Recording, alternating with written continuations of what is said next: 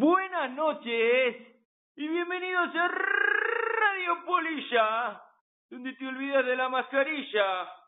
Les habla Armando Bulla y les vamos a acompañar en los siguientes minutos con el análisis de la Sociedad Deportiva Huesca Real Valladolid.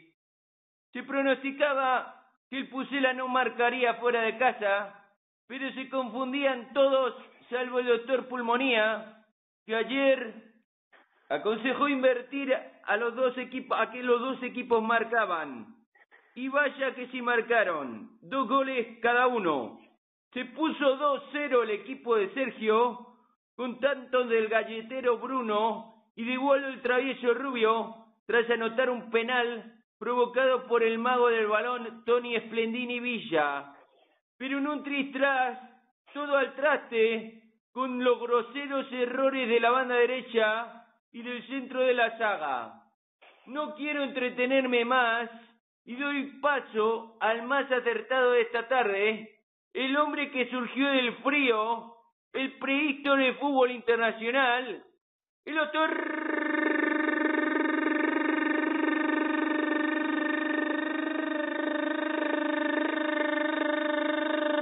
Pulmonía. Buenas noches, doctor. Buenas chavalote. ¿Qué tal? ¿Cómo vio el partido? Gracias por el consejo. Metimos unos euritos ayer y nos hemos sacado por lo menos para tomar el cafecito mañana. Espero y deseo, chavalote, que con lo que has ganado siguiendo mi cuota, también te comas unos churros o unas porras porque te va a dar de sobra. Respecto al partido, el equipo empezó con un 4-4-2 con tu amigo Antonio y 007 en el puntal del ataque. Durante la primera parte pareció ser aquel Valladolid reconocible de la temporada pasada, salvo por alguna que otra cantada de los dos defensores centrales. En la segunda parte, el equipo no me gustó, pero el otro tampoco. Y como viendo siendo habitual, en el país de los ciegos nadie ve y se suelen usar gafas o empates variados. Doctor, eh, lamento disentir, pero yo, yo creo que el Valladolid salió con un claro 4-2-3-1 con el llanero solitario y Alcaraz, eh, Ironman Alcaraz en el medio campo, enlazando Plano, Villa y Waldo, y arriba solamente el 007 Sergio Guardiola, y cuando cambió precisamente a 4-4-2 fue con la salida de M. Barracus, eh, Mr. Marco Andrés y John Byman, Son Byman, el superhéroe de, Marvel. No sé cómo lo vio ese cambio, ese cambio de sistema. No sé cómo ha visto Tony jamás juega en, en la delantera.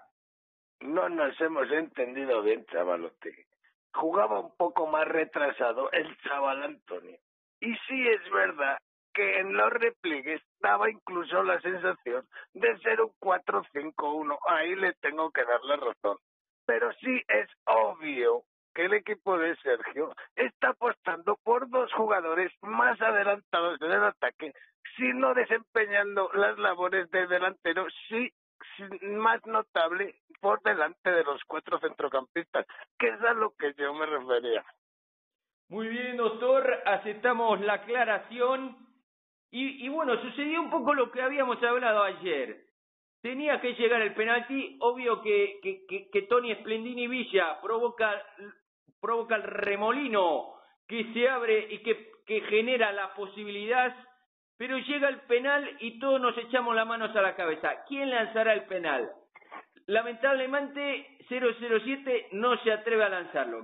Yo creo que tenía que haber cogido el balón y haberlo lanzado. Pero ¿quién, quién iba a coger el balón si no el travieso? Bueno, el travieso rubio. ¿Cómo vio el lanzamiento de penal? La pegó ajustadita al palo izquierdo, imposible de parar para el portero de Huesca yo creo que lo lanzó bien y se abre una esperanza ahí. No nos podemos permitir fallar más penaltis. Chavalote, yo creo, como bien dije en la previa, que los propios jugadores, como animales de campo, se deben reconocer en los entrenamientos. Si el chico Waldo o Waldo, no sé cómo es, tomó la decisión y la confianza, debe ser el que lo siga tirando hasta que la pierda. Muy bien, eh, le aclaro, eh, es Waldo, igual que Waldo Geraldo Faldo de, del Príncipe de Beler. Ya lo, ya lo reconoció el propio jugador, Waldo. Muy bien, chavalote, yo soy del Príncipe, yo solo conozco al de Mónaco y ya me, me hace dudar si era de Mónaco o de Calabria. Otra, otra cuestión interesante ha sido que íbamos ganando 0-2 y en un plis nos empatan. Saca de centro del campo el, el Huesca, balón en profundidad, error lamentable del galletero Bruno y llega Rafa Mir, la coloca, pum, pa' adentro. Y en la siguiente jugada prácticamente uno de los numerosos balones colgados que no ganaba ni uno la saga del Valladolid, todo lo ganaba el griego Siobas o el chico Mir, que son altos, pero, pero bueno, ahí hay que meter un poco, bajar un poquito, un poquito el pantalón del contrario, hay que hacer algo para evitarlo. ¿Cómo vio eso un equipo de Sergio? Jamás lo habíamos visto esto, que, que en un plus nos metieran, encajáramos dos goles. ¿Cómo lo vio? Chavalote, como venimos repitiendo hasta la extenuación, los problemas del equipo se derivan de esa zaga que está bañada en el infortunio. Y los jugadores que actúan ahora tienen más peligro que un mono con dos pistolas.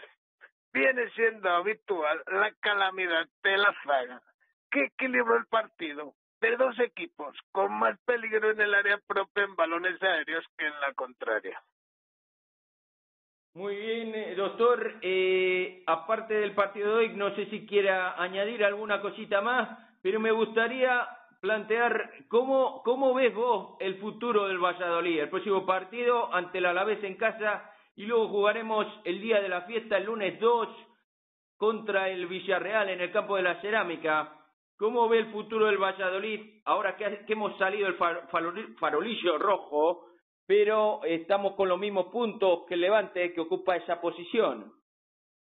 Chavalote, como vengo diciendo, sobre todo las hordas locales y forofos de bufanda que no ven más allá de la tabla de clasificación.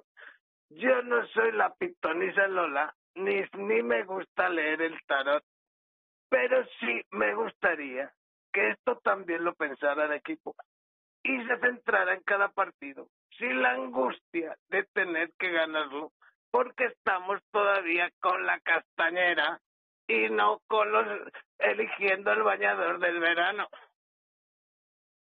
Muy bien, doctor, pues le vamos a dejar descansar hoy domingo. Sí, dígame, doctor. Quería hacer, quería hacer un último apunte. No hemos hablado de la delantera. Esa referencia de ese cambio que hace Sergio cuando pone al jugador Andrés y al israelí. Son como esa peli de no me chilles que no te veo. Aunque distintos, comparten terreno de casa y se estorban. Debe meterse en la cabeza nuestro mejor jugador, señor Don González, que si le gusta más que los otros, debe alternarlos o bien con el chaval Antonio o bien con nuestro 007, que sí les facilitaría hacer su trabajo. Muy bien. Y que lanzamos la pregunta con el cambio de sistema, no la aprovechó entonces, doctor. Eh, veo que la cabeza le va fallando, pero está bien recuperar al final, porque si hubiera recuperado Valladolid al final, a lo mejor habíamos ganado dos tres. Pero bueno, muchas gracias doctor por la intervención. Vamos, y, y, una vez más, enhorabuena por su pronóstico. Y vamos ya con los trofeos al máximo goleador. Se unen el galletero Bruno con un gol y con otro gol Waldo el travieso Rubio. Y los mejores del partido para nosotros han sido con tres puntos Roberto Goliat Jiménez con dos puntos el gran mago del balón, Tony Splendini Villa, y con un punto, Waldo el travieso Rubio. Sin más, Les emplazamos esta semana para la consulta del doctor y la semana que viene en la previa del partido contra el Alavés, otra vez en el José Zorrilla. Pasen una buena noche de domingo. Nos vemos. Chao, chao.